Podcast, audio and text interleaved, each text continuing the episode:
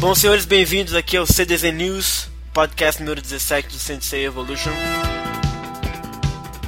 Temos também uma página no Facebook que é facebook.com.br podcastsenseiya, tudo junto. Se quiser comentar os, os episódios por lá.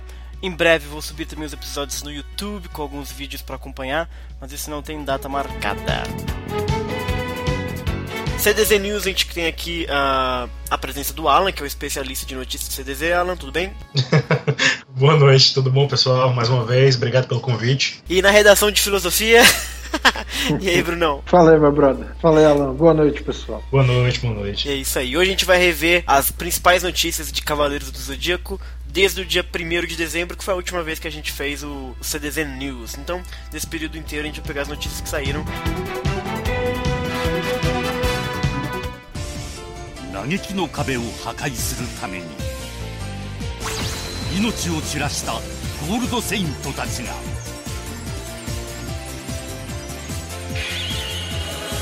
再び帰ってくるセイントセイヤソウル・オブ・ゴールド Vamos falar primeiro do que está mais bombástico, que é o Soul of Gold, né, que foi anunciado e continua saindo notícia. Uh, eu achei bacana, Alan, que você juntou aí todas as informações do Soul of Gold e também com essa nova informação que saiu numa revista X, que você pode explicar um pouco melhor, que é o cara que, que fez o logotipo do Kurmada e tem algumas diquinhas ali de quem pode ser a produtora, de repente, né, do Soul of Gold. Foi, pois é. Em novembro, na verdade um pouco antes, eu tinha visto na internet, eu sempre estou procurando alguma coisa que sai de publicação oficial, né? E aí, uh, em outubro mesmo, eu tinha visto o anúncio de uma revista que tinha na capa é, aquele robozinho da série Pet Labor, né? Que até chegou a passar no Brasil uma época. E Sensei era só mencionado lá. Como era uma revista de design e eu vi uma coisa assim bem meca, eu pensei, não, deve ser uma coisa falando ainda do Legend of Sanctuary, né? Pensei que fosse algo do filme. Então, naquele momento, eu não dei muita bola. Quando foi no começo de dezembro, os pessoal do Japão, daquele fórum japonês, o Nichan, eles mencionaram a revista, a dita cuja revista Design Note, né, uhum. que tinha sido publicado no final de novembro, que eu não tinha dado bola para ela, trouxe uma nota sobre Soft Gold e que lá, inclusive, se falava que a série, que era uma série de TV, que era realmente. Porque até então os fãs estavam comentando que poderia ser uma série de OVAs, que poderia ser alguma coisa lançada como Sailor Moon Crystal, alguma coisa lançada diretamente na, na internet, né? E, e, e ficou aquela coisa no ar, e essa revista foi bem enfática em dizer que era um, um anime pra TV. Entendi. Entendeu? É um, é um, é um serializado pra TV como foi o Ômega, é isso, basicamente. Exatamente, é Entendi. é basicamente isso. Apesar de não dizer a quantidade de episódios, não diz assim de quando até quando vai durar não tem assim dizendo o staff e o cast não foi divulgado ainda, né? O elenco e a equipe técnica não foram divulgados ainda. Então é uma uhum. coisa que ainda está muito, né? Eu acredito que esteja muito em fase de concepção. Sim. Essa revista, quando eu comprei, né? Quando eu soube que teve essa notícia e que eu vi que ninguém tinha comprado ela, ninguém teve interesse por ela, e, ou seja, ninguém estava falando sobre ela, aí eu pensei, eu vou atrás de comprar. Uhum. Aí eu comprei ela, importei ela, chegou, chegou em uma semana, né? Aí, quando chegou nas minhas mãos, eu folhei a surpresa, que lá tinha. É, a, a informação era realmente pouca, uhum. mas era muito legal, porque tinha imagens do storyboard, do teaser, e essa revista tinha duas páginas, a página 1 e a página 7, do calhamaço do storyboard, que foi usado para fazer o teaser, para produzir o teaser. Quando eu vi essa revista, eu fui logo analisando o texto, lógico, e eu fui ver essas imagens também. Tinha esse teaser, tinha as imagens do pôster, né? Que até é o que tem até então mais oficial do anime, além do próprio vídeo, né? Do sim, teaser sim. que saiu depois. E tinha o design do Aiolia completo, que não tinha aparecido ainda. E aí foi, eu fiquei assim, nossa, ela veio até mais do que eu esperava que viesse. Então, eu traduzi a, a, a, notícia, postei ela no site e tal, e eu vi que, pelo visto, repercutiu bastante, porque nenhum dos fãs brasileiros, franceses, eu não vi ninguém comentando mais, aprofundamento, mais profundamente sobre isso, porque estavam realmente esperando uhum. que alguém lá do Japão mostrasse e tal, e ninguém estava comentando nada. Até porque era uma revista tão específica não é uma revista de animes e tal, é uma revista de design mesmo. Pois é, a então, capa da, da, da, revista é super, sei lá, parece coisa de arquitetura até, uma coisa meio esquisita. É, é uma revista que eles estavam lançando, pelo que eu entendi, é uma revista que fala de design de várias coisas em geral. Folhando a revista, você vê que de fato, de fato, de fato, a revista tinha um artigo sobre um, um designer chamado Masato Suzuki, né? Uhum. Esse cara, ele estava sendo homenageado pela revista junto com outros outros tantos designers que tinham lá também, né? Nessa matéria com ele, ele eles enumeravam vários trabalhos de destaque mais recentes dele e entre eles tinha justamente que ele tinha trabalhado no logotipo do filme do Lenda do Santuário, como ele também tinha trabalhado no logotipo e no pôster e talvez até em mais coisas do Soft Gold. Criou uma empresa de designer chamada Flying Bells Company. Essa empresa, na própria revista vem um anexozinho, um complemento, um livrinho que mostra vários designs de logotipos e tal, que vários outros animes e outras obras utilizam hoje em dia. Tem One Piece, tem muita coisa. No, nas últimas páginas tem uma parte em que mostra o trabalho da companhia dele. E lá tem justamente uma página com os protótipos e o logotipo final da campanha de comemoração do aniversário do Kurumada, que Ah, deu sim. esse ano de 2014 inteiro, né? E que ainda continua. Sim. セイントセイヤ Mas enfim, é, esse cara tem uma relação com o Kurumada, entendeu? Então ele já tem um trabalho, uma relação profissional com o Kurumada, que perpassou pelo filme Lenda do Santuário e chegou ao Soft Gold. Então, assim, eu cheguei a mandar um e-mail pra ele, localizei o site da empresa, entrei em legal. contato com ele por e-mail que tinha lá, mandei e-mail pra ele perguntando algumas coisas pra ele, Aham. dizendo que eu tinha comprado a revista, que eu tinha visto a matéria sobre ele e tal. Ele respondeu de volta depois de alguns dias, dizendo, agradecendo. Ele foi bem rápido. Sim. Falou bem, escreveu bem pouco. Ele disse que agradecia, né, por eu ter comprado a revista, por eu ter lido, né, a revista com matéria Aham. dele. E dentre as coisas que eu perguntei pra ele, ele disse que não podia responder nada, porque infelizmente ele estava sobre um contrato de confidencialidade. Ele não podia revelar nada do que estava fazendo. Ou seja, Ou seja, eu supus, como eu perguntei algumas coisas sobre o anime Soft Gold, eu perguntei, tipo, ah, quem mais tá no, no staff? Aham. Quando é que, tem- que você tem feito mais alguma coisa? e tal. Ele disse que não podia responder. Então eu pressuponho que ele tá envolvido mais no, no- na equipe técnica do que a gente pode imaginar, É. né? Então, assim, ele só agradeceu e disse que ele era um grande fã de Cavaleiros também e que ele tava e que a gente tava. Nós vamos aguardar pelas novidades do site oficial. Ou seja, ele ainda deu a entender que logo, logo o site oficial deve estar saindo com mais novidades e tal. E eu espero que a coisa apareça aí é, logo no começo do ano mesmo, assim, em janeiro, porque, enfim, as datas, tudo leva a crer, né, que eles vão começar uhum. a divulgar logo logo, já que a previsão é pra primavera de, do Japão, né? Sim, pois é. Sento Seiya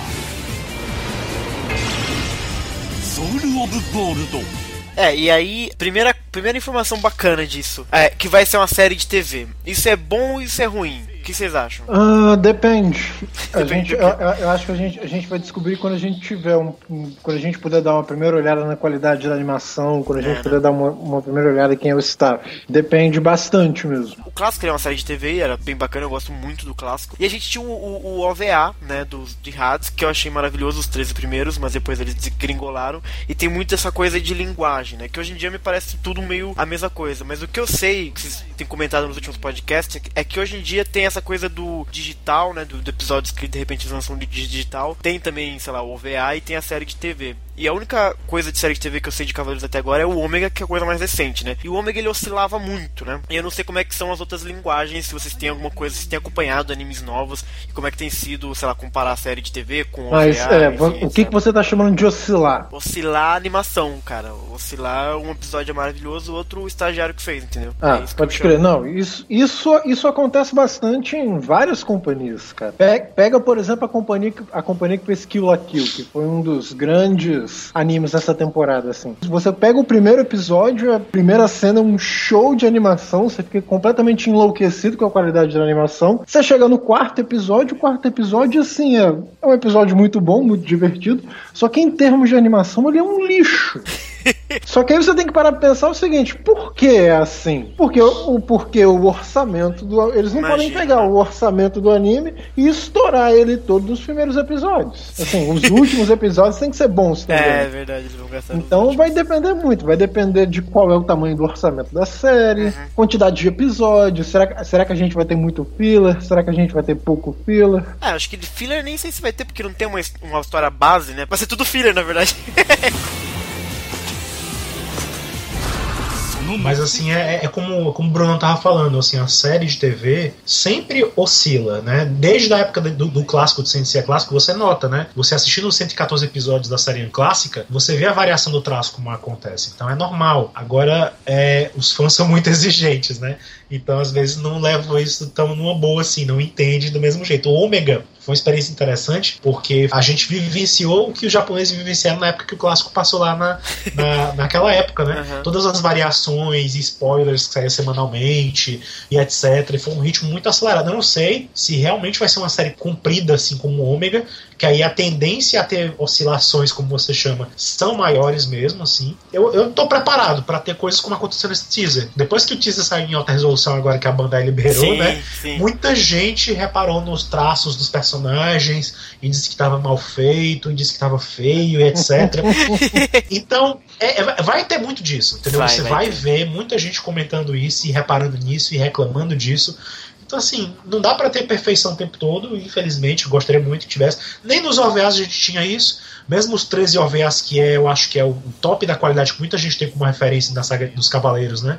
Mesmo os, os 13 OVAs também tinham seus momentos assim que não eram tão lá tão bem feitos, assim, que tinham seus erros, tinham coisas que inclusive foram corrigidas e que muita gente nem lembra. Então, assim, teve isso, né? Assim, então pode ser que tenha também na série Soul of Ghost, tanto essa questão de variação, como também um cuidado de, de se acontecer alguma coisa feia, como a gente vê mais comumente agora em Sailor Moon Crystal, que ele vá ser corrigido na mídia quando for sair no, no, no DVD, ah, no Blu-ray, enfim, entendeu? Então pode acontecer isso também. Uhum. Se for uma série menor, de episódios menores, como foi Death Note, que também não foi uma série extensa, né? Sim, sim. É mais fácil, assim, deles, deles manterem uma qualidade, concentrando mais os recursos uhum. e também tendo uma atenção maior da direção, da direção de animação, porque isso conta também. A pessoa pode até não ter grandes recursos, mas dá para fazer uma coisa legal com um recurso relativamente limitado, né? Uhum, assim, tanto é que o pessoal que fez o OVAs da saga de Hades Inferno, eles comentam que o orçamento não era problema é. bem deles, não, assim, sabe? É uma falta de talento mesmo.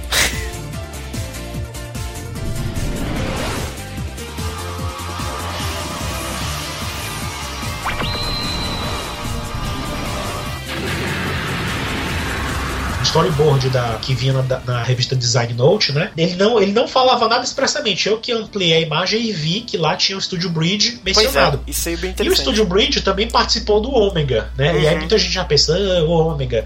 Porém, também, ele, o Studio Bridge também participou de outros animes, uhum. como o Sword Art Online, né? Que também é um anime que eu vejo que muita gente gosta muito e tal. Não assisti toda a, todo ainda, assisti só a primeira temporada. Então eu não tenho. A noção que eu tenho do Sword Art Online é porque é um anime bem feito, entendeu? Então não sei sei se isso é referência boa pros fãs também. Essa informação super bacana, ela, essa aí você pegou da mesma revista do Masaki, como é que é o nome do cara? Yasami. Masato Suzuki. Masato Suzuki. Essa informação tava lá também, junto com o Storyboard, é isso? Pois é, aí eu pesquisei e vi que a Bridge era um estúdio de animação uhum. e tal, que tinha trabalhava, que trabalhava já com outros animes. E ela tem, existe desde 2006, se eu não me engano. Então, assim, trabalha muito com a Toei e tal. Aí eu reparei que, assim, o teaser por si só não foi feito exclusivamente pela Toei Animation. Uhum. Né? Ela meio que terceirizou para um, alguém fazer, entendeu? Então eu não sei até que ponto a Toei vai envolver mais ainda outros estúdios fora os estúdios aqui. É normal. A Toei não faz tudo sozinha. Você vê pela lista de staff do, do, dos OVAs, da série de TV e tal, o quanto outros se envolveram nisso aí, nas produções, né? Isso acontece em todo anime, todo, todo anime que seja filme, seja OVA, seja série de TV, sempre tem um trabalho de outros todos combinados aí. Não, e, e só para deixa eu só completar uma coisa assim, além disso que o Elan falou, o pessoal precisa saber que é normal existir esse tipo de oscilação. É absolutamente normal.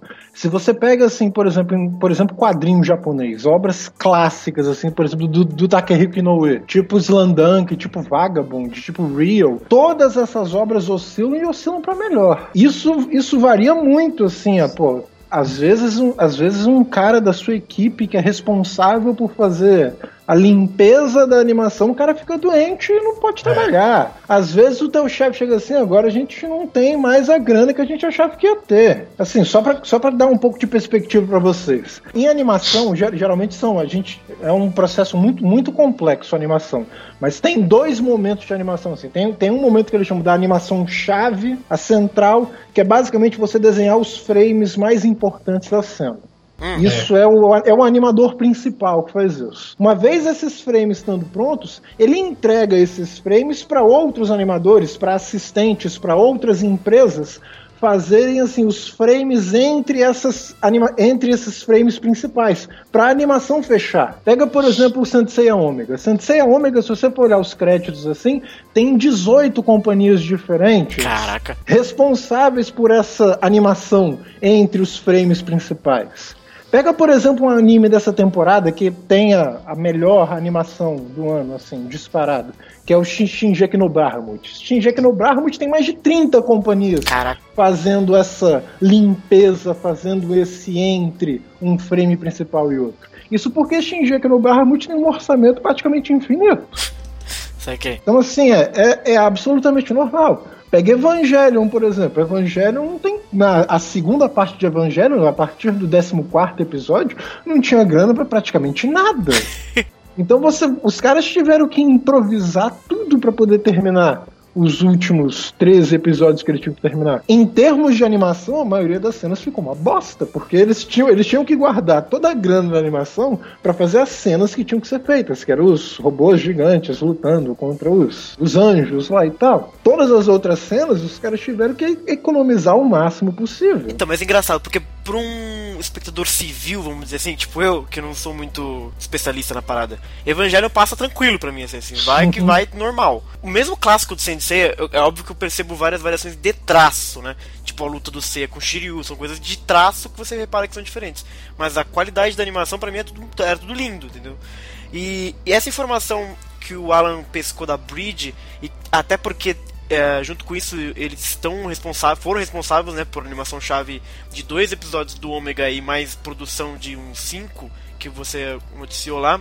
Eu fiquei muito preocupado por quê? Porque Ômega, ao contrário disso, tem alguns episódios que, embora o traço não mudasse muito, a animação era muito porca, muito porca. Eu ficava enlouquecido vendo aquilo e, e eu fiquei com muito medo de que a Bridge fosse responsável por episódios ruins, inclusive. E aí o que, que eu fui, o que, que eu fiz? Eu peguei cada episódio que eles tiveram tar à mão pra ver qual é que era deles, né? E na verdade eles pegaram episódios muito bons, cara, de Omega. Eles fizeram, ele, pelo menos esses, esses dois que eles tiveram o Genga, né, animação chave, são dois episódios muito bons, cara. O 27 é o episódio que a que a Arya tá presa no templo das trevas. Desculpa o spoiler aí, Brunão. Mas que é um episódio super bacana, que Qual tem sacadas do episódio? visuais. É o 27. Ah, é, eu não assisti. Eu não vi nenhum deles, mas esse especial eu gosto muito, porque é, o- é meio que o finalzinho da primeira parte, vamos dizer assim, né, da primeira temporada. E ele tem umas sacadas visuais super bacanas, cara. Eu gosto muito desse episódio. E aí o 29 eu já é o que eles estão subindo as 12 casas. E todos os episódios eu fui ver um pouquinho de cada um deles, eles são super bem feitos. Não, não cai naqueles. Principalmente na segunda temporada tem episódios horrorosos, assim, muito mal animados. E nenhum deles calhou de ser feito pela Bridge. Eu fiquei muito esperançoso. Então, de repente, o, o Soul of Gold tem mais uma coisa é, bem feitinha. Mas também, quem, quem sabe, né? Se for um- uma série de 100 episódios, de novo, a gente vai ver muita oscilação mesmo, né? Uhum. Mas é bem interessante essa informação, Alan. Do caralho você ter pescado isso, mano. Pois é, aí depois, na, aí depois na própria revista ele comenta o Masato, eles comentam que o Masato Suzuki foi importante na decisão de como é que o pôster seria, né? Como é que seria o visual que a gente viu do pôster, né? Então ele definiu ali com um animador, com um dos animadores que produziu, né, o teaser e tal. A gente vê também a explicação por trás do logotipo da série que a gente vê, né? Do Soul of Gold, onde realmente eles fazem uma alusão à armadura de ouro com asas, né? Sim. Então, assim, quem tinha esperança de que aquilo que o Ayoria tem nas costas fosse só enfeite, já era, era é asa mesmo, entendeu? Então, Sim. Já que a gente tá falando sobre isso, vamos. vamos vocês se importam de eu lançar aqui algumas, algumas coisas que me vieram à cabeça depois que eu vi? claro, não, fala à vontade. Primeira, primeira coisa que eu percebi ali, primeiro, 12 Cavaleiros de Ouro, tá faltando canon ali. Hum, No tá. Canon e o Xion também, né? Porque o Xion também, É. ele. É. E, e segundo, eu- o trailer diz aparentemente com todas as letras que os, que os Cavaleiros de Ouro foram ressuscitados. Ah, é? Uhum, uhum. Ressuscitados por quem? Boa pergunta. Teoricamente, o único cara que pode ressuscitar eles, assim, eu não lembro de, pelo menos da Atena ressuscitando alguém. A única Não. pessoa que poderia ressuscitar eles é o deus do submundo, que é o Hades. É, eles abriram o precedente porque o Abel ressuscitou eles também, né? É, na verdade, assim, em em Se- você contar tudo que existe em Saint Seiya, outros deuses têm essa capacidade de ressuscitar pessoas, né? Não é, não é uma coisa assim. A Atena, até então, a Atena não tem esse É. poder, entendeu? É. a única que não, não teria feito isso, em tese, né? Uhum. Agora nada Tese. impede, tudo pode É. acontecer. Tem um momento no trailer que até parece ela sangrando assim pelo braço, então Sim, pode sim. ser algum- alguma coisa relacionada com o sangue dela.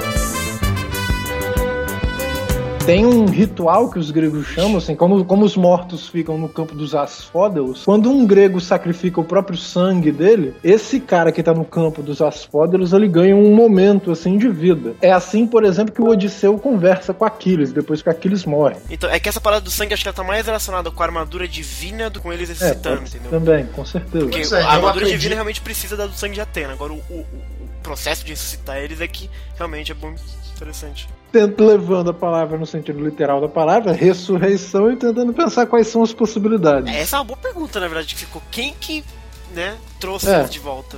Tem muita gente que sente falta, até hoje, da figura da Persephone Eita! na série. Então, assim, tem, muito, tem, um, tem um, um grupo de alguns fãs que eu já ouvi comentando na- no Japão. Já vi posts aqui e acolá, alguém comentando, ah, e a Persephone, será que não foi ela? Será que tem nada a ver com ela? será que é ela? cara? Seria interessante, né? Se de repente Seria eles voltassem pra enfrentar a Persephone, quer se vingar e tal, quer trazer o mundo das trevas de volta, enfim, etc. Eu lembro que o Albiero fez um, um fanart da Persephone muito bacana, cara. Ele fez um fanart de tudo, né? Mas ele fez um específico da Persephone que eu achava muito legal. Eu queria muito também ver a Persephone. Na verdade, eu queria ver um rato de verdade rolando, né, Brunão? Uhum. É, Mas enfim. É, eu acho que é uma seria legal, assim. Desde Ômega, a galera queria ver a saga da Persephone como a, a quarta temporada, né? Quarta Aliás, temporada? a terceira. é só, que, terceira só, que, só que aí me vem, me vem então uma outra pergunta. Hum. Quem será que vai ser o antagonista dessa saga? Exatamente. Porque Boa pô, pergunta. colo- colocar a Persephone como antagonista, isso me deixaria bastante triste. É, né? Porque ela é mais vítima do que qualquer coisa, né? Não, nem vítima, ela não Nem tem tanto, cara. ela- Ela não tem cara de antagonista, tá ligado? Ela é vítima, ela foi sequestrada, pô. Não, só que sequestrada entre aspas. Ela meio que topa Ela também. curtiu, tá ela curtiu. Não, tem, essa, tem esse lado da- do mito dela de ela ser sequestrada, mas ela tem outras aparições, né, também, ao longo da É. mitologia. É, eu só conheço no rápido. Então, assim, ela não, ela, não, ela não aparece só como uma vítima, ela realmente encarna a figura da rainha do submundo É e aparece em várias outras passagens da mitologia, né? De repente o pessoal acha válido, né, citá-la, até porque ela nem é mencionada na saga de Hades, nem no Nem mangá, nem no anime, né? Nem. Assim, por que não usar ela, né, de repente? É que de repente a saga de rádio se passou naqueles, naquele período que ela fica na Terra. Não tem isso. Talvez. Talvez ela esteja vivendo lá na Terra como um humano e, enfim. Hoje em dia no Ômega você vê que a Palas tá por aí andando pelo mundo, né? Exato. Ah, é verdade, cara. Eu esqueci do final do Omega. que...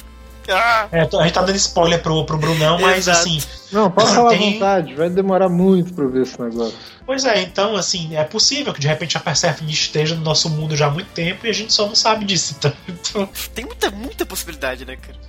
Enfim. Escutem o rugido do leão, relâmpago de plasma! que assim, se você pegar o que foi o que existia antes, você vê que já tinha uma intenção de fazer algo com os Cavaleiros de Ouro, mas nunca tinha sido desenvolvida. No próprio filme No Prólogo do Céu, não tem Kai Ren Chozor, né? Esse filme, o diretor diz nos comentários e tal que ele tinha a, a- tinha a vontade de libertar os Cavaleiros de Ouro daquela prisão onde eles estavam selados e que eles Uhum. revivessem no final do filme para enfrentar os deuses. E isso de repente teria uma ligação com o sangue de Atena, o qual se comunica com todo mundo ali, né, na, na, na- naquele espaço, naquele novo santuário que você vê no filme. É, Atena derrama o seu sangue do jeito que aparece no teaser, ela derramando o sangue do, Ah, é do pulso, né? Sai o sangue do pulso dela, ela derrama numa fonte e essa fonte se conecta com toda a água que a gente vê no santuário inteiro. Verdade. Então o Seiya consegue tocar a armadura dele durante o filme por causa do sangue da Atena, Uhum, que tá ali também de, de alguma forma conectado, conectado a ele, né? uhum. Os Cavaleiros de Ouro também tomam uma poça de água ali no pilar. O Shun e o Ikki também caem lá no É pilar. verdade. Enfim. Então eles, eles, eles meio que iam usar isso como uma forma de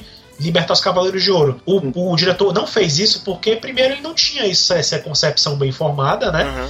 E segundo, porque ele não sabia o que é que o Kurumada queria fazer com os Cavaleiros de Ouro daí pra frente. Ele não iria, ele não se intrometeu tanto a esse ponto, entendeu? Okay. Então ele não quis fazer isso. Então ele queria também, e outra coisa, ele queria que a luta fosse uma coisa só dos Cavaleiros de Bronze e os deuses ali e nada mais. Por enquanto seria Por enquanto, isso naquele né? filme, né? Então assim, a, o sangue da Atena realmente, pelo teaser, parece ser uma coisa ligada à armadura. A evolução da armadura ter sofrido essa mudança por causa disso no sangue dela. Mas nada impede que isso também seja usado para explicar de alguma forma a ressurreição deles. Agora, é eu não sei como é que. Assim, eu confesso que eu, que eu fiquei muito reticente com essa história de reviver os Cavaleiros de Ouro. Primeiro, porque eu acho que já foi. Eles já foram muito utilizados, eles são muito endeusados já de uma forma que parecia forçado trazer eles de volta, né? Mas são os Cavaleiros de Ouro. Quem não gosta de ver os Cavaleiros de Ouro? é. Entendeu? Então, quem não queria ver o Máscara da Morte, o Afrodite fazendo alguma coisa boa e. A gente espera atuando, que eles façam alguma coisa boa. Quem né? não quer ver o touro lutando mais, Sim, entendeu? Até agora, é quem se alimentou muito disso são os outros mangás. Lost é. Canvas, Sentia Show tá fazendo isso. Ou seja, todo mundo tem essa vontade de ver os Cavaleiros de Ouro fazendo mais do que a gente viu até então. Então todo mundo quer trabalhar com eles. Então por que não, né? Vamos ver, né? E falando em trailer aí no como você mencionou, a Bandai finalmente liberou o trailer em HD no canal deles. E no seu canal da Taizen você disponibilizou já o legendado em português feito por um outro fórum, não foi? Uma outra galera? Ah, sim. Não, é desse jeito. Quando o teaser saiu a primeira vez lá no Japão, uhum.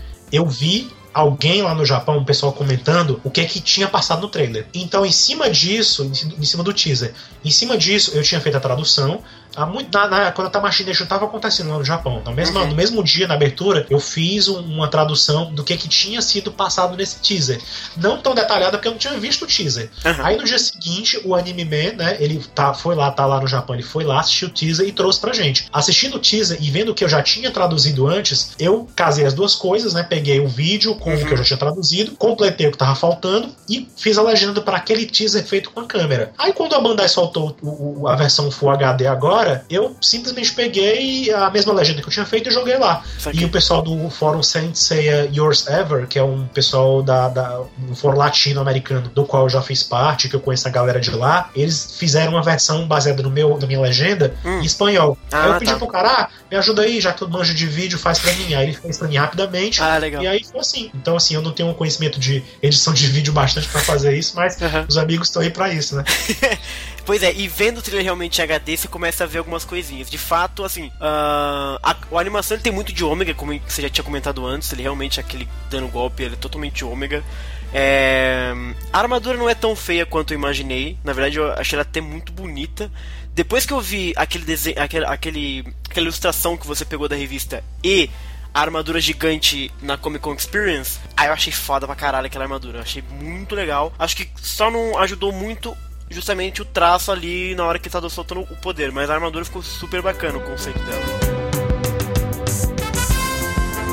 E nessa coisa de ah, é animação clássico, é é clássico, qual que é o traço? Acho que ele tá mais próximo de clássico, se a gente pode dizer aquela coisa do Araki e, e da Rimeno do que o Ômega, na verdade, né? Embora a animação seja meio Ômega, parece que o rosto dele, sabe? Todas as armaduras deles são muito mais aquela galera de antigamente mesmo. O que faz até sentido, né? Pela animação do, do, do, do Mundo das Lamentações, pelo desenho deles, eu achei uma coisa de Ômega para outra coisa. Parecia uma coisa assim, diferente mesmo. Aí tem outros momentos que aparecem os Cavaleiros de Ouro, assim, a sombra deles, né? Sim, sim. Enquanto a Yoga tá caminhando. E aí que eu achei aquilo mais Araki, é. mais Rimeno, né? Aí quando muda tudo, ele vai dar o golpe, parece uma coisa mais ômega Total. mesmo. Não só pela questão do traço, mas pela forma como o golpe foi dado, né? Parece uhum. muito com o golpe que o tema dá, que o Seiya dá, entendeu? Sim, sim. Então, assim, eu acho que isso se deve ao storyboard, porque a pessoa que, que fez o, o storyboard deve ter sido a mesma pessoa que trabalhou em Ômega mesmo. Deve ser o mesmo animador principal, deve ser um cara que trabalhou em storyboard do Ômega. Então, ele deve ter feito, aproveitado muito aquele estilo. Então, é isso. Ah, mas, assim, eu, eu não sei, eu não, não para mim, para mim, sinceramente, eu vejo aquele conjunto do, do, teaser e o que tem sido mostrado como se fosse um outro traço. Para mim não é nem muito Araki, também nem é muito Ômega, também nem é muito Lost Canvas, também nem é muito Patinko, enfim. Para mim é uma outra coisa. Eu já vejo como outra coisa diferente. Já parece assim um traço que eu já noto uma, uma característica própria. Assim, é, é, engraçado como o personagem corre chamou a atenção daquela hora que, que aparece os 12 de ouro reunidos no Muro das Lamentações, né? Aquela cena foi refeita. E para mim, o personagem que mais chamou atenção que eu pensei, olha aí, isso aí parece um traço novo, alguma coisa diferente. É o, é o Afrodite. O Afrodite eu achei extremamente diferente do que ele foi desenhando até então. Apesar de, de naquele momento que o Arnold tá caminhando e aparece a sombra dele, ele parecer de novo com, a, com o traço do Araki, naquela cena do muro ele parecia diferente. Muito mais diferente do que, do que os outros. Então teve uma mudança de estilo aí. É, vamos ver. Eu acho que os fãs, lógico, vão procurar se identificar, vão procurar uhum. identificar com um traço ou outro, mas para mim é uma coisa diferente.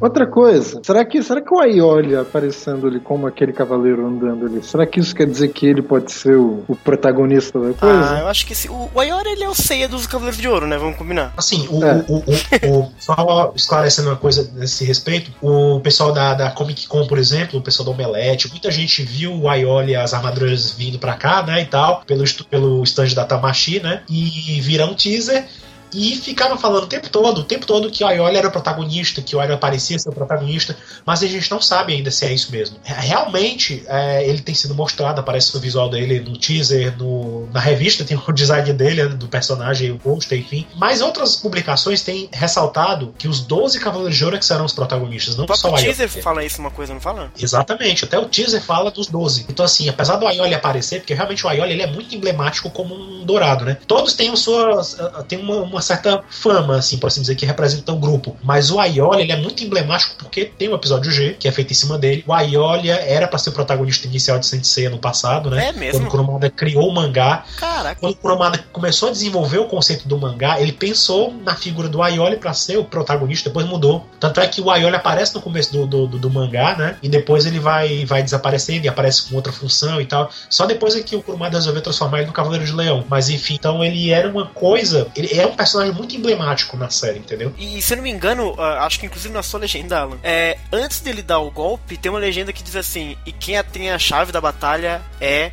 Aí aparece o Ayoria. Aí eu fiquei pensando, então o Ayoria tem a chave da batalha? Como assim? Entendeu? Não, na verdade, na verdade aquilo pode ser interpretado também como uma questão da armadura ser a chave da batalha. Ah, entendi, entendi.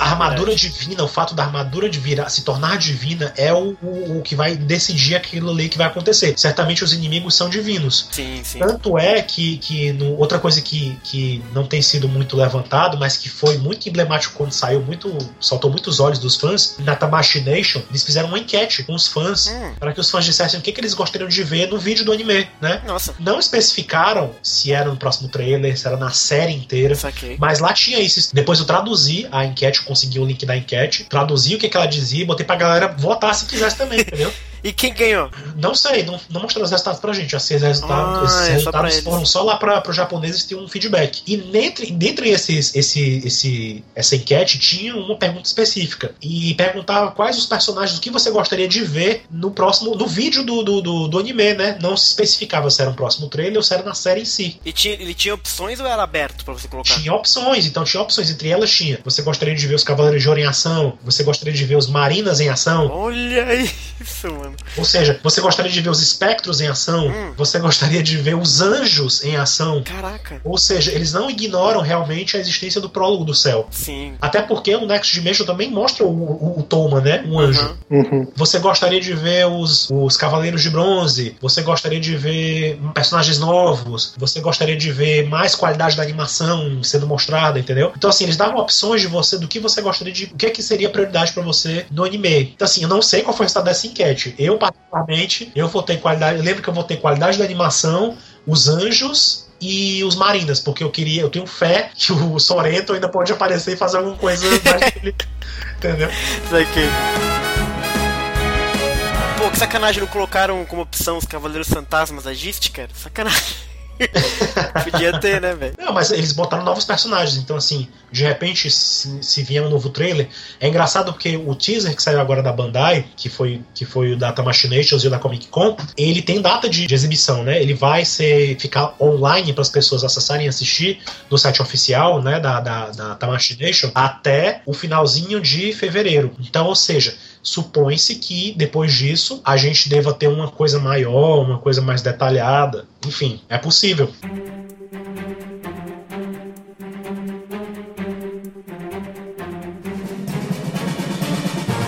Bom, sobre Soul of Gold, a gente tem isso e a gente teve um puto de um evento aqui em São Paulo, foi a Comic Con Experience. Eu não pude ir. Vocês foram ou nem? Tchum. Não, eu também não pude ir, não. Ninguém foi. Mas assim, mas foi até, foi até interessante, porque mesmo eu não podendo ter ido, eu acabei tendo uma visão muito mais geral de tudo do que se eu tivesse ido de repente. Eu reparei que muita gente que foi comentou assim um dia ou outro, ou comentou muito depois, entendeu? A gente que tava de fora acabou. Eu pelo menos ficava acompanhando as lives do Omelete, né? E o comentário de pessoas que tinham ido e fotos que apareciam e tal. Então a gente teve uma noção, deu pra ter uma noção quase em tempo real de tudo que tá acontecendo, dependendo de como você tava acompanhando, né? Sim. E foi legal porque eles. A Tamashii né? Montou um stand lá na, na Comic Con e trouxe aí as armaduras gigantes do Ioria normal, né?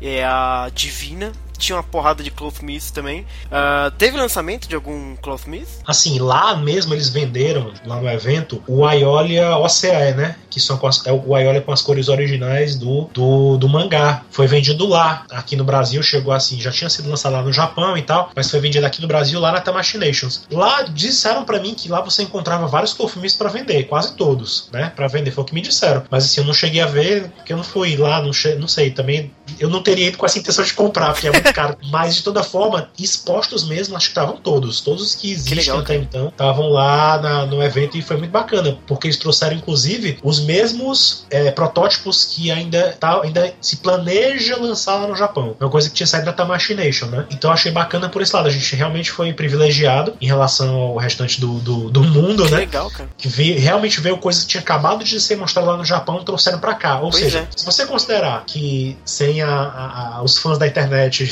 tipo Anime Man e tal, que foram lá e registraram as coisas lá e mandaram pra gente, a gente nunca veria aquilo fora em revista. Exato. E fora no, nos sites oficiais do que eles iam mostrar pra gente. Então foi muito bacana as pessoas terem a chance de ver bem de pertinho e conferir. Eu vi muita gente comentando que teve uma noção dos Myths, do, dos espectros, né, do Faraó que trouxeram, do Lune e tal. Eles acharam muito mais bem feitos olhando de perto do que pelas fotos. Então, assim, é uma percepção muito bacana. Né? Ah, sim, né? Com certeza. E foi bacana porque o, o, você comentou o Omelete, né, que foi responsável pelo evento inteiro. Ele entrevistou o El Sodré, né, do Shiryu, o Francisco Bretas, entrevistou também o, a Letícia, o Gilberto Baroli, entrevistou o Lobu. Então, Cavaleiros realmente estava no evento, assim, de uma certa forma bem interessante, porque se a gente considerar que hoje em dia a gente não tem Cavaleiros passando na TV, nenhum canal, não passa nem na TV aberta, nem na paga, acho mais, e, e a presença que teve Cavaleiros na Comic Con Experience, com um puto do stand, sabe, com estátuas gigantes, etc., é, é bem interessante isso, né, cara? Imagina se fosse um anime que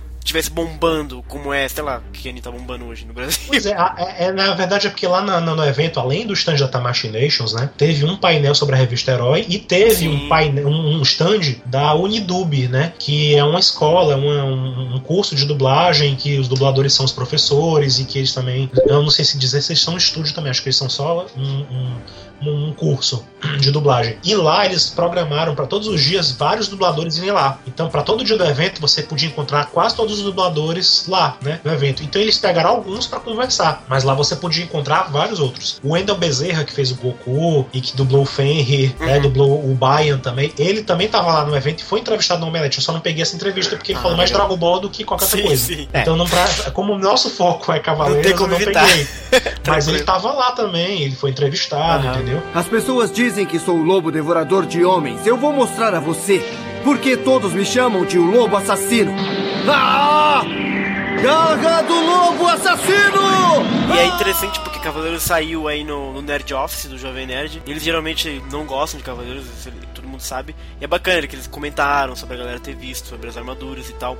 E foi bem interessante. Como você comentou, eles reeditaram e relançaram a revista número 1 da Herói, não foi isso? É muito louco isso, cara. Que Pelo que eu entendi, assim, eu não, não, não, não vi muita coisa sobre esse painel da Herói, né? Mas foi um painel realmente dedicado aos 20 anos da revista Herói e etc. E eles realmente tinham a edição lá, número 1 e tal, eles falaram muito sobre isso. Mas, assim, é, não é só o pessoal do Nerd, Nerd que. Nerd, Nerd como é que é? O Jovem Nerd Office, né? É isso no Jovem Nerd, eles não, não. Não sei, eu não acompanho muito eles. Eu vou, posso ser até um alienígena para vocês, mas assim, eu não acompanho muito o Jovem Nerd, sim, sim, não sei. Sim. Então, assim, o Omelete eu até acompanho. E o Omelete também, fora algumas pessoas, eles também no geral eles não gostam muito de Cavaleiros, não. A, fora essa história desse, dessa promoção toda do evento que houve, puxando de coisas anteriores que eles fizeram, uhum. eu vi eles falando assim, meio que ah, é Cavaleiros, né? Não sei o que, alguém. Eu lembro que até o Borgo comentou num podcast aí que Cavaleiro era uma coisa assim, meio muito gay, mas que achava legal, é. as pessoas gostarem de uma coisa gay, assim, que é muito que nenhum bacana. desses caras que são famosinhos de nerd que tem podcast, tem nenhum deles meio que gosta, gosta de Cavaleiros, assim. É engraçado isso. Realmente, Cavaleiros não é o supra-sumo da, da, da qualidade e tal. Mas, enfim, tem um papel importante aqui no Brasil e ninguém pode negar, né? Não, que e faz um pra sucesso. Ó a galera que foi, ó o que teve de coisa de Cavaleiros no evento que era, se vamos, vamos dizer assim, era muito mais HQ de coisas, sabe, de Warner, de Marvel, de whatever. E tinha Pois é. muita coisa de Cavaleiros e nem passa mais essa porcaria. Pois é, Né? foi tão, é tão emblemático, é tão, foi tão forte os Cavaleiros Uhum. na a presença dos Cavaleiros na Comic Con que o próprio pessoal do Omelete se curvou e dedicou matérias e teve Sim. matéria de, de aniversário. Antes disso, teve matéria de aniversário Uhum. dos Cavaleiros. Enfim, é uma coisa que eles não podem ignorar, né? O pessoal É. não pode ignorar. Assim, mas logo, no Omelete acho que tem duas pessoas lá que eu sei que são muito fãs de Cavaleiros, dois dos do, do, do pessoal lá que é muito fã. Eu já vi também alguns também, outros que eu até acompanho e que eu, quando eles falam em Cavaleiros é sempre pra criticar, ou Sim, pra sim. fazer gracinha. Ou sempre aparece alguém dizendo que sabe muito e acaba errando coisas, falando fala informação errada. E é engraçado porque existe mesmo essa pecha de Cavaleiros ser desenho pra, pra viadinho, esse tipo de coisa. E é engraçado porque, tipo, Cavaleiros é um, tudo um anime sanguinolento, né? Violento pra cacete. E em comparação com a- esses desenhos americanos, assim, que nem tem sangue direito, sabe? Então é engraçado o, espectro que eles pegam. né? Mas enfim. É, porque o Brasil é um país, geral, na maioria, ainda é um país machista, né? Em que a homofobia ainda é muito forte, então o pessoal acaba interpretando assim e faz. E, e quer generalizar, né? Quer É. transformar. Quer, acaba pegando algum, uma- algumas coisas que acontecem e fazer do, do a parte o todo, né?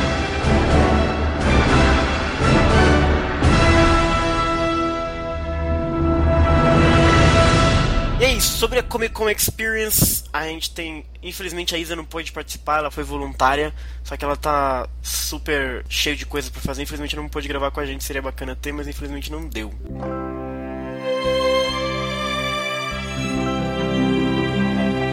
Em 6 de dezembro foi aniversário do Kurumada. Kurumadinha fez 61, 61 anos, é um menino ainda. Já tá, já tá vindo pros 600 aí, pô. Que isso? Vai saber, daqui a pouco ele faz o, o ritual do mestre ancião, ele vai, cara, vai embora. É, fez 61 anos e aí rolou uma, um, um especial que o anime, anime.jp fez um vídeo. Eu cheguei a ver esse vídeo, como eu não entendo nada em japonês, eu só, sei lá, fiquei vendo as imagens. E é interessante, tá aí o Kurumada, 61 anos, tá fazendo aí o Next Dimension ainda. Importante, né? É, o Tá pessoal novo, do, do, Tá novo, tá novo. O pessoal do, do, do, do grupo do- da página Sem Ser Next Dimension chegou a legendar esse vídeo aí. Eu vi, fizeram com legenda em espanhol e tal. É só ele comentando por cima, né? O jeito dele de mangaká e tal. Não tinha muita novidade, não. Ele fala. Geralmente ele fala as mesmas coisas que ele fala nas entrevistas, então. Mas foi interessante, né? É válido. É, bacana, eu achei legal ver as imagens dele assim. Eu não sabia que era ele narrando o, o, vídeo, não, mas foi legal ver assim. Não, eles pegaram, entrevi entrevistaram ele, e aí no vídeo colocaram as respostas dele, entendeu? Como Sim, se fosse sim. ele narrando, é basicamente Ah, ele respondendo legal. as perguntas. Achei interessante, achei interessante. Tá um menino, né? Dá pra fazer muito cavaleiro, dá pra estragar muito cavaleiros ainda. Não, assim, ele, ele já disse em entrevista Ah. na Champion Red, né? Que ele pensa. Ele sabe que um dia ele vai se aposentar porque ele tá com uma lesão na mão Ah, e tal. Mas assim, ele tem atuado bastante, especialmente em outros mangás que não são Sensei, né? Pois é, ele tem escrito mangás que não são de Sensei? Eu tô por fora. Sim, ele voltou com o Otokozaka, por exemplo. Enfim, quem é fã sabe o que ele tá fazendo. Como eu não acompanho, como eu só acompanho mesmo o Sensei, eu não tenho não tô muito ligado no Saquei. que ele tá fazendo nas outros mangás, mas eu sei que ele tá fazendo. Eu sei que pelo menos o Otokozaka tá saindo. Saquei. Eu Acho que, se não me engano, o Jaime Nozashi teve um, um- um capítulo especial também, ou se voltou a ser serializado. Se eu não me engano, tem isso também. Next Dimension, que é bom nada, né? É, por enquanto, por enquanto não. E o que tá revoltando muita gente é porque eles veem ele fazendo outras coisas e não vê ele fazendo Sim. Next Dimension, mas é, né? Fazer o quê? Ele faz o que ele der na telha dele. Então, É, pois é. Tá rico, né? Faz o que ele quer. Sobre Legend of Sanctuary.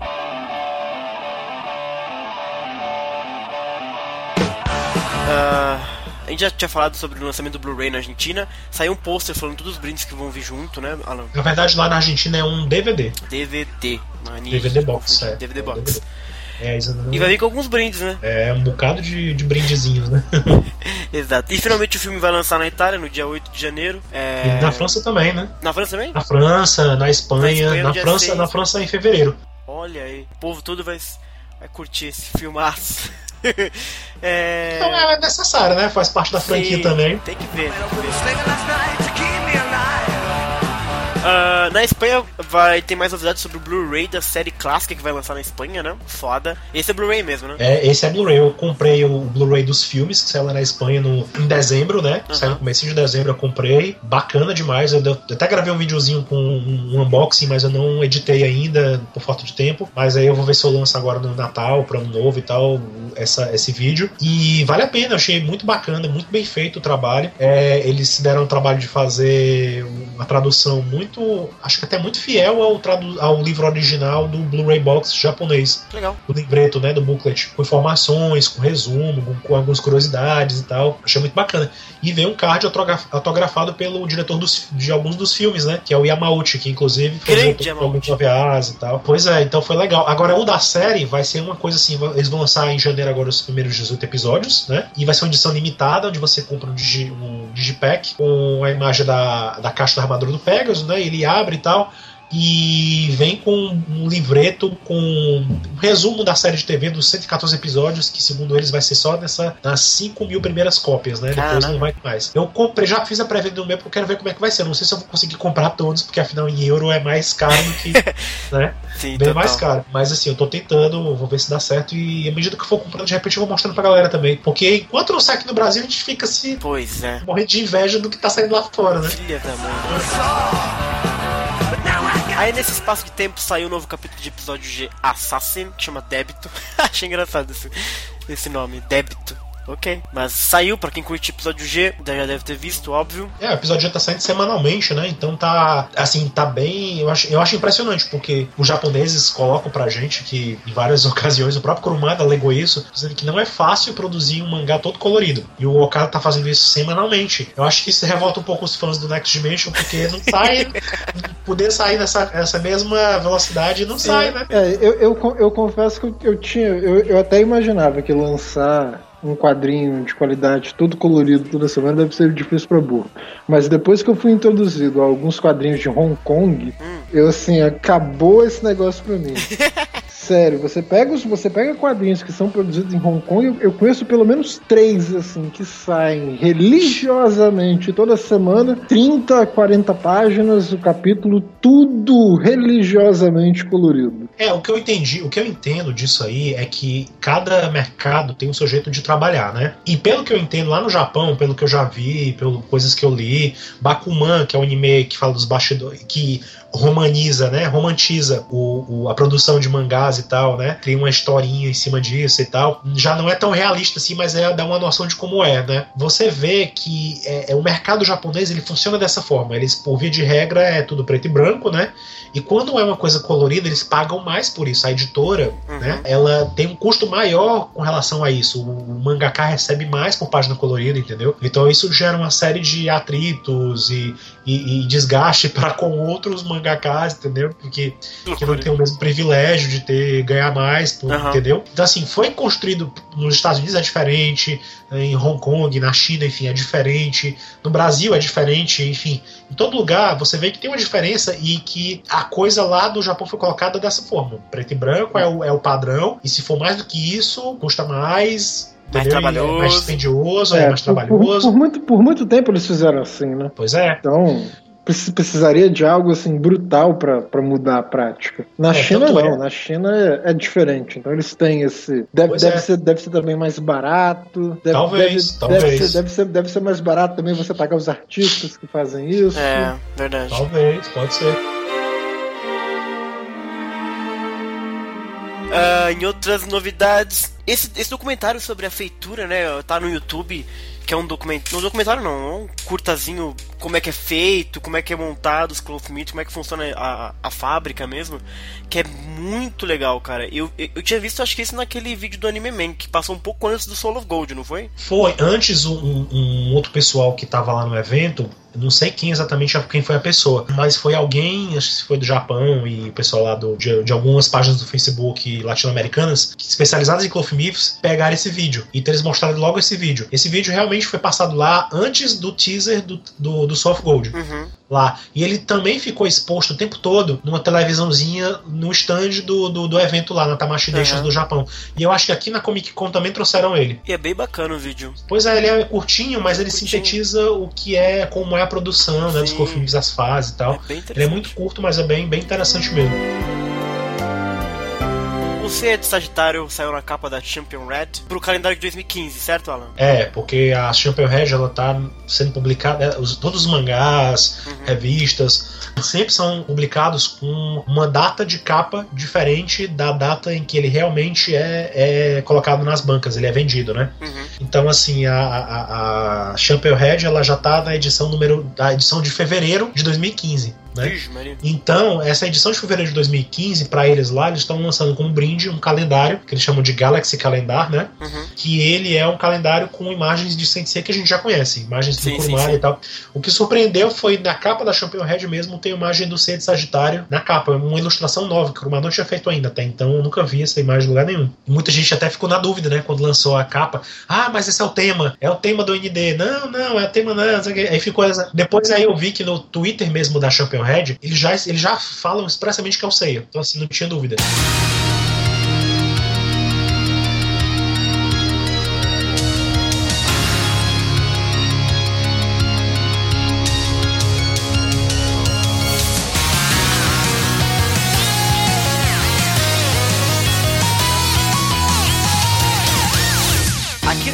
No Brasil, a PlayArt vai finalmente lançar o terceiro box do Ômega de DVD, com a dublagem, etc., que vai ser no dia 28 de janeiro. Aí a pergunta que eu faço, por que, que eles não lançam o Blu-ray de cara?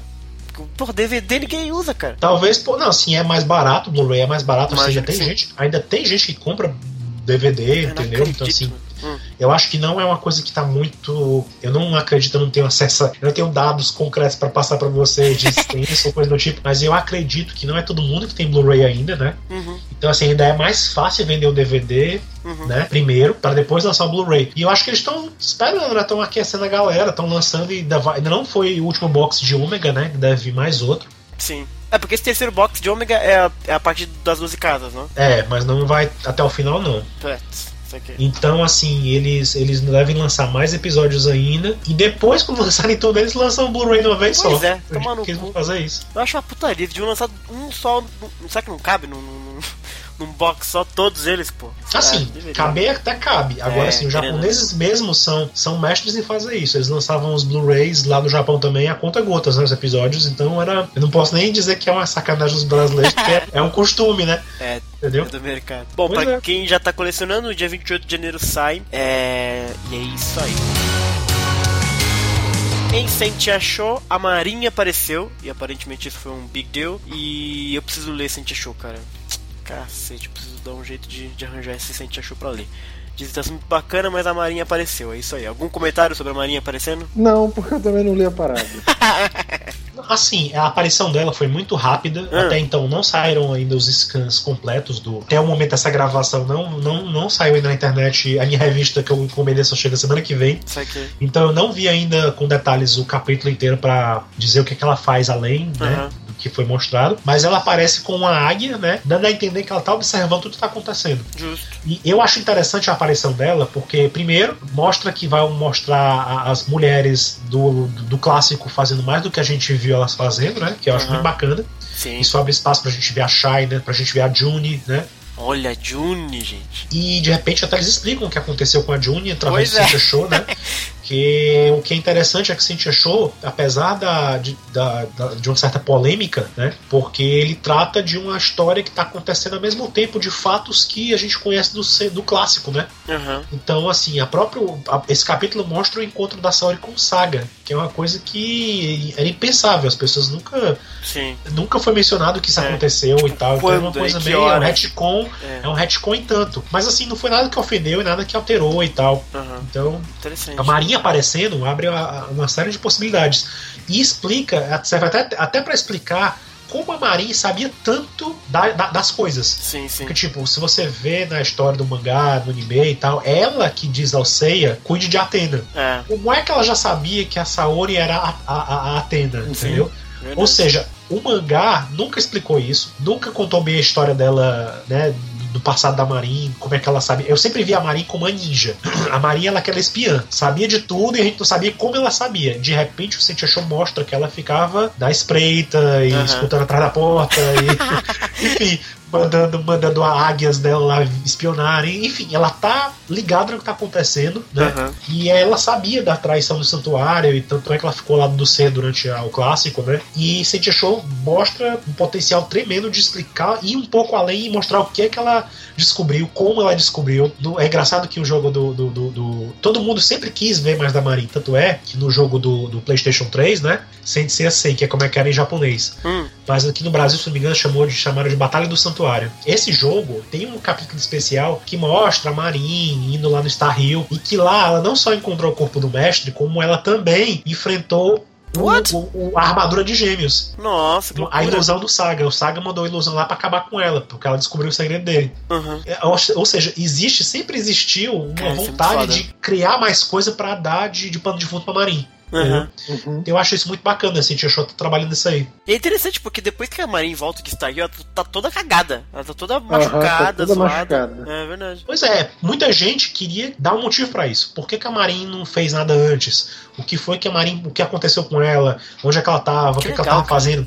Que E ela legal. mostra nessa, nessa pequena aparição dela que ela tem ela sabe da academia dos cavaleiros, da academia sagrada, que, que é usada para treinar as, as sentias, né? Ela sabe que existe, ela tem uma ligação com essa academia e é muito interessante, né? Abre assim mais possibilidades dela de repente aparecer por lá, enfim. E ela menciona os cavaleiros de ouro, ou seja, ela também tá ligada no poder dos cavaleiros de ouro e do quanto é perigoso mexer com eles, né? Uma, uma, coi- uma coisa que eu queria falar sobre Sensei Show, que eu, acho- eu acho que pro universo de Sensei, eu acho que é uma obra fundamental, porque eu lembro de ter comentado em outros podcasts como que Sensei tem muito pouco espaço para personagens femininas. Verdade. Então, pô, se o Sensei Show conseguir fazer um negócio legal e abrir esse espaço para personagens femininas, assim, É. vai ser muito legal. Pois Não, é. pois aí, era, era uma coisa, era, o Kurumada mesmo, quando, quando lançaram, lançaram o primeiro capítulo do Sentia Show e tal, e disseram que ia ter essa série e tal, o Kurumada lançou uma notinha, que eu até traduzi também, que, onde ele fala que ele queria mesmo cativar o público feminino e Que tal. legal. E ele começou isso com o Ômega, porque a Yuna, que aparece no Ômega, foi ideia do Kurumada. Pô, Yune é genial, cara. É, ele queria inserir uma mulher no grupo, e ele disse: coloca aí, faz um personagem de destaque e tal. E aí a Yuna nasceu disso, entendeu? Então é, é, é, é, é, é uma tendência mesmo, que já vem, que a gente de repente vai ver também mais no mangá e etc. O Next Dimension de repente vai trabalhar isso também, e É, a etc. própria Milo, né? No filme. Ah, é, a Milo, Milo é. Milo virou uma mulher no filme.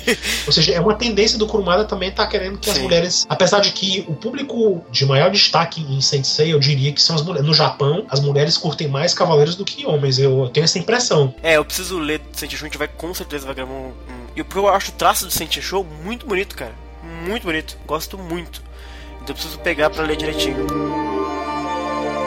E falando em Senti Show, ele vai ser lançado na França em fevereiro de 2015. Sorte dos franceses. Nós estamos vendo, vendo navios aqui ainda. É, uma vez eu mandei um e-mail pra JBC É perguntando. cara, né? mano. Ah, Eu perguntei na, na maior, perguntei, e aí, vocês vão pensam em lançar Sentia Show?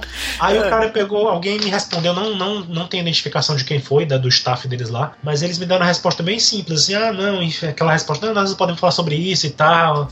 Tô fazendo Enfim, nada. meio que desconversaram. Eu, eu acredito que eles já devem, devem estar em negociação, né? Tomara. Alguém deve estar em negociação, eles não pode estar perdendo esse, esse, Sim. esse filão aí, né? O cara que geralmente fala no Twitter, inclusive, sobre Sensei é o Cassius Medauer, que é da JBC, que era da Conrad, etc. Vou mandar uns tweets lá pra ele, pra ver se, ele, se eles começam a ver isso Mas o daí. Cassius, o Cassius ele não tá trabalhando agora no. Posso estar enganado. Mas ele, ele tava na Comic Con no stand do Maurício de Souza. Acho que ele tá trabalhando com o Maurício de Souza agora, né? Really? Eu acho, eu não tenho certeza. Não sei se a minha, não tô, minha memória pode estar falando agora. Depois tu dá uma olhada e aí tu edita aí. Aham.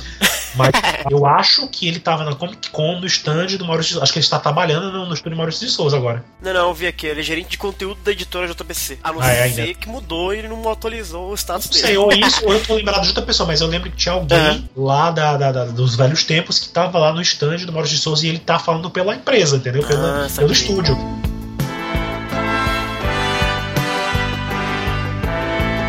Infelizmente faleceu o Jorge Ramos, que ele dublava o Abel, né? O deus Abel, ele dublou outro cavaleiro, eu tô viajando. Não, não, na verdade o Jorge Ramos, ele dublou, ele é o narrador, ele é o narrador de, de, de, de- cinema, ele fazia aquelas vinhetas anunciando os filmes e tal. Ele dublou Jafar, dublou O Scar, o Scar do Rei Leão, né? Ele dublava, ele dublava assim, em Sensei, ele só fez mesmo narrar o filme do Abel. O, o- a vinheta que chamava o Abel, ah, o filme. entendi, entendi. Ah, surge no santuário da Grécia, né? Mas é só pro o trailer, do filme mesmo, não? É, o- é, não, ele não teve nada de. ele não tinha nada a ver diretamente com o Sensei. Ele não era dublador de Sensei. Ele, ele faleceu, realmente foi uma perda muito grande né, pra dublagem, mas ele de Cavaleiros ele nunca dublou nada. Botar o Scarpa aí que os caras é genial.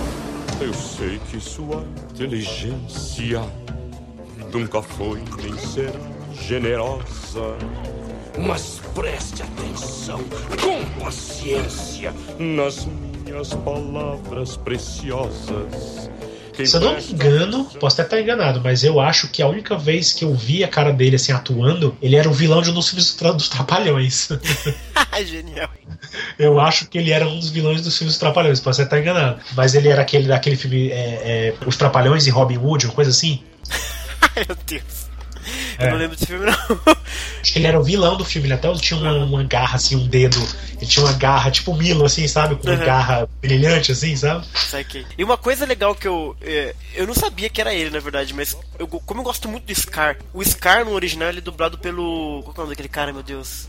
Caraca, o cara que fez o vilão do. do Duro de Matar, o irmão do Hans Gruber. Vocês se lembram dele? Ah, ixi, agora ele também. Ele é famoso, gente. Pior que não, pior que não tá me vindo na cabeça, não. Também não. Acabei de ver aqui, é o Jeremy Irons. Ah, famoso, Jeremy Muito Irons. bom, muito bom ator. Ele é foda, ele é foda. E ele fez o Scar, só que quando o Scar canta, era um outro cara que cantava. E no, no português, o Jorge Ramos ele fez tudo. Ele dublava, cantava. E ele cantando é genial, cara. Muito foda. Jamais sentirão fome outra vez.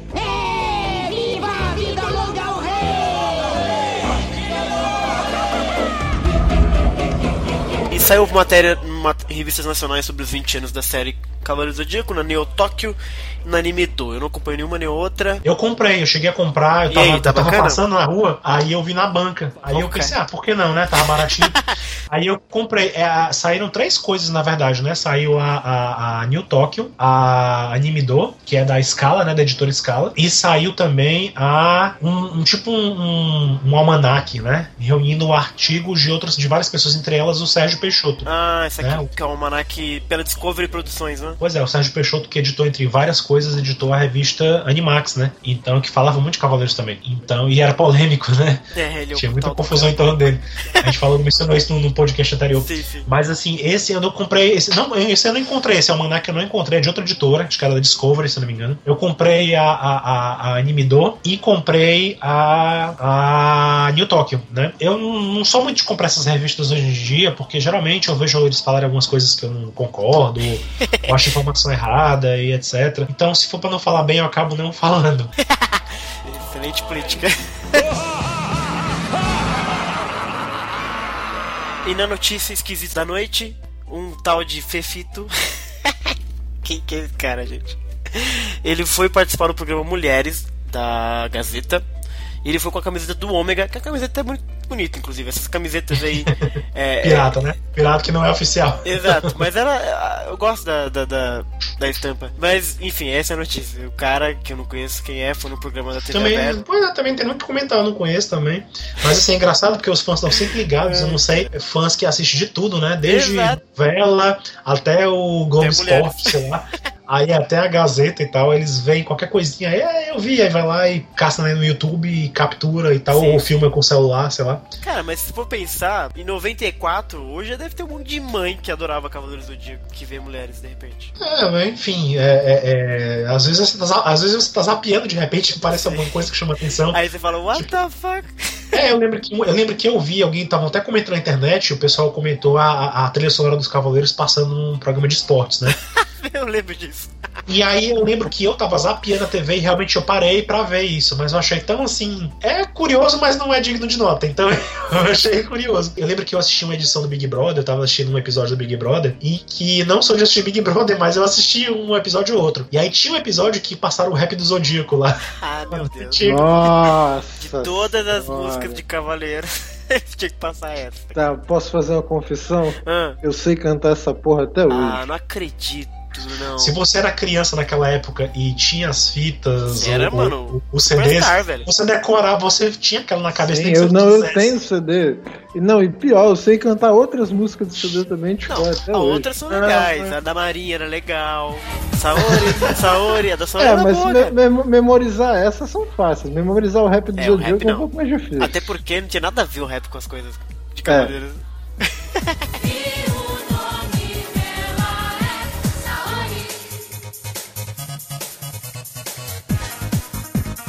Bom, senhores, essas foram as notícias de dezembro, até agora, pelo menos, que a gente tem de Cavaleiros. Teve até bastante coisa acontecendo, ou pelo menos bastante coisa sendo reportada. Soul of Gold vai continuar tendo coisas até a gente ver o primeiro episódio, né? Do que, que vai ser realmente essa, esse anime. Ah, e é isso aí, cara. Alguma última no. Ah, uma outra coisa. É, Vixe, esqueci. o pessoal comentou, né? Tá tendo rolando agora no Japão, começou agora no dia 20, a Jump Festa, né? Lá no Japão. É um evento também da, promovido pela Shueisha, né? E até agora eu tô esperando pra ver se aparece alguma novidade por lá, mas até então, aparentemente não teve nada ainda. Tô Mas esperando tá alguma rolando, novidade. tipo, enquanto a gente tá se falando? Sim, Eita, tá acontecendo mano. lá no Japão. Então, assim, tá acontecendo mesmo. No site oficial não tinha destaque nenhum pra nada de Cavaleiros. Então, assim, se tiver alguma coisa, deve ser uma coisa pequena. Não deve ter nada de, de grandioso. Eu tô acompanhando, vendo se alguém comenta alguma coisa, mas até então, se tiver alguma novidade, eu vou postar lá, com certeza. Então é muito provável que a gente vai lançar o podcast e vai ter já até uma notícia bombástica que a gente não comentou. Talvez, é, talvez, talvez. Qualquer coisa, a culpa é dos japoneses que não usam nosso time zone. Sacanagem. Bom, senhores, muito obrigado novamente, Alan, por ter participado. Volte sempre, você vai voltar, na verdade, várias vezes. É, alguma última coisa que você queira falar aí? É, mais uma vez, só agradecendo pelo convite de novo, né? Já tô, já tô Já como tá diz a casa, Dan- velho. como diz a, a, a Danda, já tô virando arroz de festa, né? Exato. Mas assim, é, eu agradeço mais uma vez pelo convite e, enfim, quem quiser conversar comigo, trocar ideias, é só me procurar pelo Facebook, Alan Nicole, Alan com dois L's, né? No Twitter da Tizen, na página da Tizen, nossa página mesmo, nosso blog, enfim. E tô sempre postando alguma coisa, trocando ideias e tal, e estamos aí. Brunão, mais uma vez obrigado. Vejo você pelo fórum, cara. Que isso, as ordens. Bom, falou galera, essas foram notícias de Cavaleiros e até a próxima.